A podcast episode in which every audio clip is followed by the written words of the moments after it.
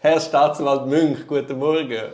Guten Morgen, Herr Duri. Habe ich, jetzt, habe ich jetzt gerade eine Straftat gemacht, wenn ich dich als Staatsanwalt Münch bezeichne? Bin ich nicht so ganz sicher. Ich glaube, bei der Anwalt gibt es etwas, oder? Also im Anwaltsgesetz, Paragraph 42, Anmaßung der Berufsbezeichnung. Also wenn du dich jetzt selber würdest als Rechtsanwalt bezeichnen, obwohl du das nicht bist, könnte man dir einen Buß geben bis 5000 Stutz. Genau, ich weiß jetzt nicht genau, es ist, wenn, ich dich jetzt würde als Staatsanwalt bezeichnen, ich mache es jetzt noch nicht, bevor wir die Rechtslage abgeklärt haben. Aber 287 gibt es noch die Amtsanmaßung im StGB. Und der ist, wer in rechtswidriger Absicht die Ausübung von einem Amt sich anmaßt, wird mit Freiheitsstrafe bis zu drei Jahren als Vergehen gemacht. Aber wir nehmen das jetzt ja nicht. Wir nehmen nur die Sicht. Wir nehmen nur die Sicht ein. Wir nehmen genau. die Sicht ein. In unseren kühnsten Träumen, wenn wir Staatsanwalt sind. Augenrollen.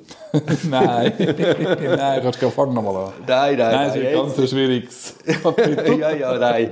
Ist natürlich völlig falsch interpretiert von mir. Also, heute Thema Unverwertbarkeit von Beweismitteln. Artikel 141. Und ich bin wirklich mal froh, dass wir endlich mal zu Wort kommen und dass wir die völlig verfehlte Kritik von der immer gleichen Nörgler und Uri und dem Gregor endlich mal aufnehmen können. ich meine, es steht ja im Gesetz.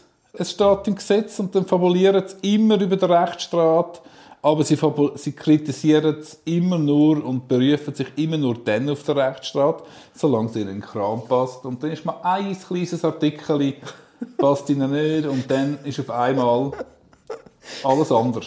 Das steht im Gesetz.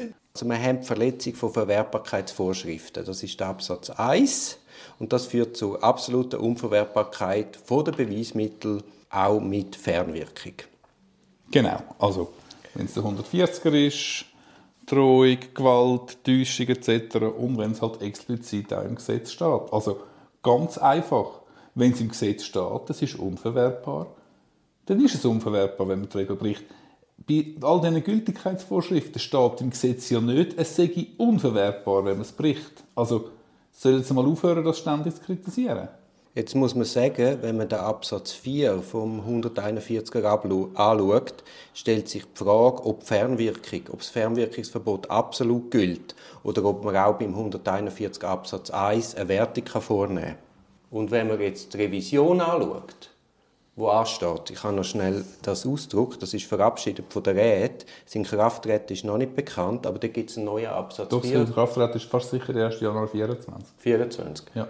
Da gibt es einen neuen Absatz 4, der heißt dann, ermöglicht ein Beweis, der nach Absatz 1 oder 2 nicht verwertet werden darf, die Erhebung eines weiteren Beweises, so ist dieser nur dann verwertbar, wenn er auch ohne die vorhergehenden Beweiserhebung möglich gewesen wäre.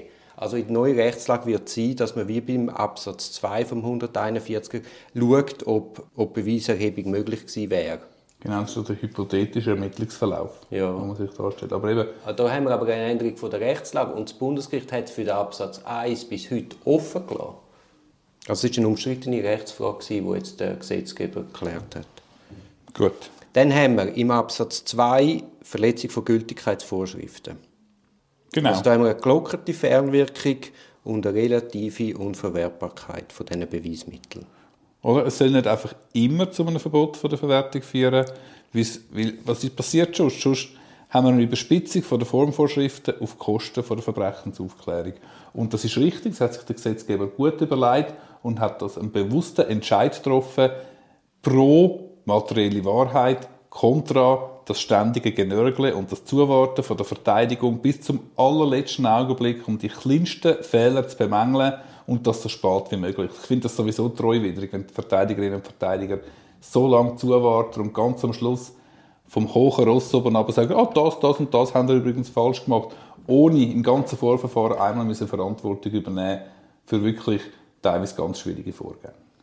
Also, den Absatz 3, dort haben wir die Verletzung von Ordnungsvorschriften und das beeinträchtigt die Verwertbarkeit der Beweismittel nicht.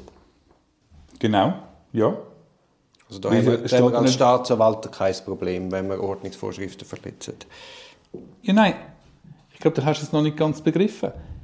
Das Gesetz sieht einzeln für gewisse Regelungen vor, explizit im gleichen Artikel, hey, Wenn er diese Regeln verletzt, ist es nicht verwertbar. Das sind klare Handlungsanweisungen vom Gesetzgeber an die, die das Gesetz ausführen und auslegen Und wenn es halt nicht drin steht, wie kann man denn auf die Idee kommen, dass es trotzdem nicht verwertbar soll sein? Also der Gesetzgeber hat im 141 ja. Absatz 2 nur richtig gemacht. Sie haben einfach festgehalten, hey, im Fall, wenn es wirklich, wenn um die schweren Sachen geht, dann können wir nicht einfach die kleinsten Verletzungen und die kleinsten Verfehlungen retrospektiv betrachtet auskosten, damit die schwersten Kriminellen davonkommen.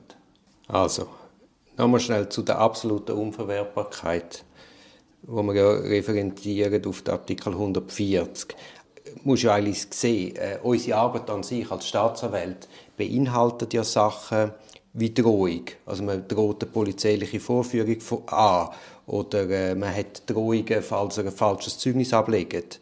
Also es ist ja eigentlich unserem Job immanent, in einem gewissen Bereich auch zu drohen. Das Androhen. Androhen, ja. Aber das ist immer gerechtfertigt oder Gesetzestext. Oder auch, ähm, man täuscht auch ein Stück weit, indem man zum Beispiel äh, keine Überwachungsmaßnahmen anordnet. Also es ist schon ein schmaler Grad, wo wir uns drin bewegen. Weil wir, wir sind ja eigentlich von Amtes wegen, ist uns, unsere Arbeit ja auch vorgegeben, dass wir mit gewissen Elementen arbeiten, die gleichzeitig aber auch durch das StGB unter Strafe gestellt sind. Ja gut, aber jetzt redest du eben von heimlichen Überwachungsmaßnahmen und von einer Gewährleisten von einem Vorgang. Also man muss ja den Betroffenen können androhen, dass es klopft und tätscht, wenn es nicht von sich auskommt. Sonst können wir Strafverfahren gar nicht führen. Nein, eben, ja, ja. ja nein, nein. Aber ich sage nur, als, als Staatsanwalt bist du auf einem schmalen Grad. Einerseits sagt der Gesetzgeber, du, das ist Teil von deinem Job, anzudrohen, Teil von deinem Druck sind Zwangsmaßnahmen und wenn du dann vielleicht ein bisschen übrig kippst, dann auf einmal soll es strafbar sein. Genau, und, und genau das haben sie, denke ich, hat der Gesetzgeber in seiner Weisheit eben auch gedacht, dass man eben ab und zu ein bisschen kannst übergehen und dass es nicht gerade, wenn dann in strafbarer Weise erhobene Beweismittel, dass wegen dem nicht gerade der ganze Fall zusammengeht. Gut, jetzt ganz wichtig ist, dass du als Steher weißt, bei welchen Aspekten musst du wirklich die Finger drauf haben, weil die Formvorschriften absolut gelten. Also das wäre zum Beispiel bei dem Teilnahmerecht der Parteien. StPO 147. Ja, ja, gut, aber dort haben wir ja verschiedene Möglichkeiten, dass man das nicht so ganz ernst muss nehmen Ja, ja, gut. Aber, aber trennen wir die Verfahren einfach und dann geht das wieder tipptopp. Ja, ja, gut, Oder das ist ein schöner Ausweg. Aber wenn wir nicht trennen, wenn wir uns an die, StPO, äh, an die Grundidee von der StPO halten und nicht getrennte Verfahren durchführen, dann müssen wir Teilnahmerecht gewähren. Nein, dann gehen wir wieder zurück zum Polizisten, ein polizeiliches Ermittlungsverfahren untersucht machen, zur Ergänzung der Ermittlung. Das finde ich jetzt überhaupt kein Problem. Also gut. An dem ist es jetzt noch nie gescheitert. Ich mache das gleich wie früher unter der Zürcher StPO. Äh. Ja, das steht zwar, aber das ist ja so. Also, dann ganz wichtig ist, dass man die Beschuldigten richtig belehrt. Das ist steht bei 158, also Hinweis auf die Aussageverweigerungsrecht, Hinweis, das dürfen den Übersetzer nehmen und Hinweis, dass das Recht auf einen Beizug von einer Verteidigung haben. Ja, das finde ich wichtig, natürlich, und das denkt man eigentlich immer wieder, hilft uns ja das Abmischen von der Formular, das ist ja automatisch drin. Ich dann auch das suffisante Lächeln von der Beschuldigten oder von der Verteidigung nicht so gern, wenn bei einer Schweizerdeutsch sprechenden äh, beschuldigten Person fragt nach einer Übersetzung. Und so natürlich kann er Deutsch. Aber ich meine, wir müssen das machen. Wenn wir den Hinweis nicht bringen, dann haben wir auch ein Problem mit der Verwertung. Dann bei Zeugeneinvernahme ist es ein bisschen anstrengend, all die Hinweise und Belehrungen, die man machen muss, aber die sind auch zentral für die Verwertbarkeit. Das ist dann StPO 177. Ja, das ist ein Elend. Also, da hat man teilweise nur schon 20 Minuten, bis man das in einer einigermaßen verständlichen Sprache der beschuldigten Person erklärt hat. Und ja, und ich bin überzeugt, die verstehen das nicht. Das ist viel zu kompliziert. Das ist viel zu kompliziert, ja. Dann ist auch wichtig, dass man einmal Genehmigungen vom ZMG einholt, sei es, dass man Post- oder Fernmeldeverkehr überwachen oder mit technischen Überwachungsgeräten schafft oder bei verdeckten Ermittlungen. Dann zu der relativen Unverwertbarkeit.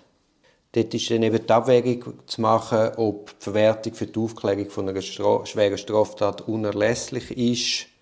Dann sind wir eben bei den Punkten, wo wir, als, wo wir uns als Strafverfolgungsbehörde auch strafbar machen können und das nicht zu einer absoluten Unverwertbarkeit führt. Ja gut, aber das sind eher die selteneren Fälle. Wichtiger ist schon dort, dass wenn, wir, wenn es halt einmal passiert, dass man eine Gültigkeitsvorschrift verletzt in einem jahrelang geführten Vorverfahren, teilweise hochkomplex, dann ermitteln wir drei oder vier Jahre Und dann soll so einem einzigen Verletzung oder mögliche Verletzung von einer Gültigkeitsvorschrift soll alles zusammenfallen.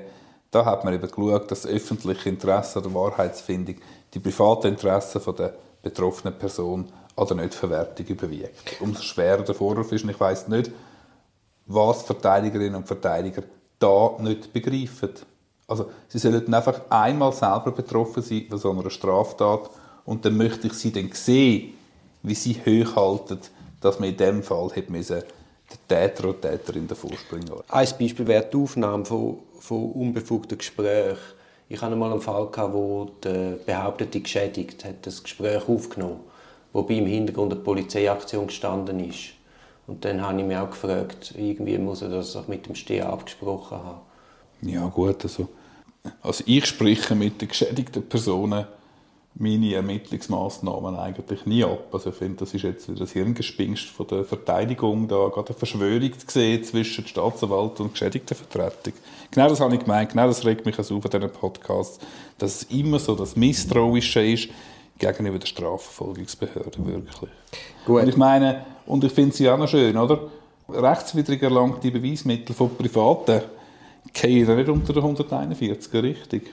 Also das ist ja in der StPO nicht geregelt? Das ist nicht geregelt, oder? Ich bin klar der Meinung, das gilt ja nicht. Also da kann mich geschädigte Person gerne mit, mit Beweismitteln bedienen, wo nicht ganz klar ist, woher das kommt. Also die Strafverfolgungsbehörde hätte es selber auch können, müssen können erlangen und es muss wieder eine Interessenabwägung vorgenommen werden. Genau, das ist wieder der hypothetische Mittel. Das ist dann der Dashcammer Entscheid. Aber das hat man ja schnell herbegründet.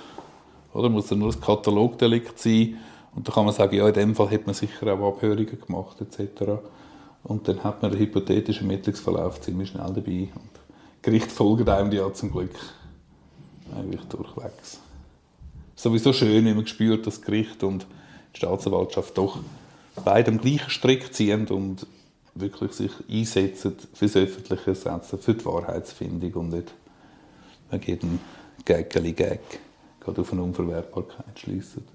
Dann haben wir, haben wir relative Unverwertbarkeiten zum Beispiel, äh, wenn man Einvernahmen macht vor der Bestellung von der notwendigen Verteidigung, dann äh, kann aber die beschuldigte Person auf die Wiederholung verzichten. Genau. Das steht bei 131. Ja, oder zum Beispiel auch, weißt, wenn, man, äh, wenn man mal vergisst, das Protokoll zu unterzeichnen. Wenn es infidieren ist ja, glaube ich, sogar nur eine, eine Ordnungsvorschrift. Aber wenn man dann mal so ein Protokoll vom Belastungszeug, wenn man das halt einfach vergisst, im Stress zu unterzeichnen, man hat nur einen Systemausdruck oder so, das ist eine Gültigkeitsvorschrift. Oder? Das steht ja nicht, das ist dann absolut unverwertbar. Und das ist dann schon wichtig, wenn es um einen Mord geht oder um ein Kapitalverbrechen, dass selbst das nicht unterzeichnete Einvernahmeprotokoll halt kann verwertet werden Ja, Kollege Staatsanwalt Münch, ich sehe, dir gelingt der Rollenwechsel blendend. Du wärst ein, ein, ein Teufel als Staatsanwalt. Wo, in welcher Abteilung würdest du arbeiten? Keine Ahnung. also, wenn wir Staatsanwalt werden, müssen wir darauf bestehen, dass wir zumindest in der gleichen Abteilung sind, oder? Dass interne Untersuchungen. Interne Untersuchungen. Oh, ja. Wo, komm, wir bewerben uns sofort. genau.